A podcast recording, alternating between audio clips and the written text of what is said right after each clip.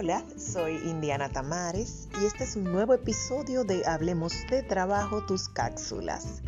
Con frecuencia muchos trabajadores se me acercan quejándose de la cantidad de capacitaciones que reciben en sus compañías eh, o del horario en el que ésta es impartida o de la utilización de sus días libres para recibir esa formación.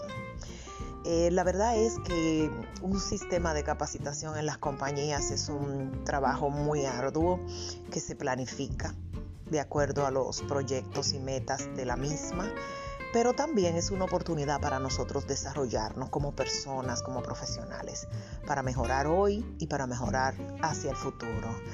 Pero además, cuando las empresas imparten capacitación, están cumpliendo con una obligación legal pocos trabajadores saben que en el principio 12 de la ley laboral de la República Dominicana, la capacitación está establecida como un derecho del trabajador.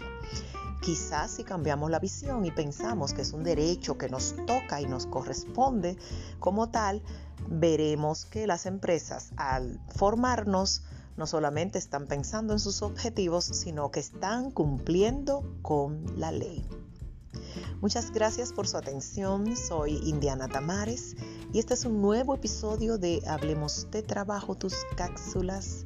Recuerden que es un regalo de Agrupa SRL y su ONG Transformare. Hasta la próxima.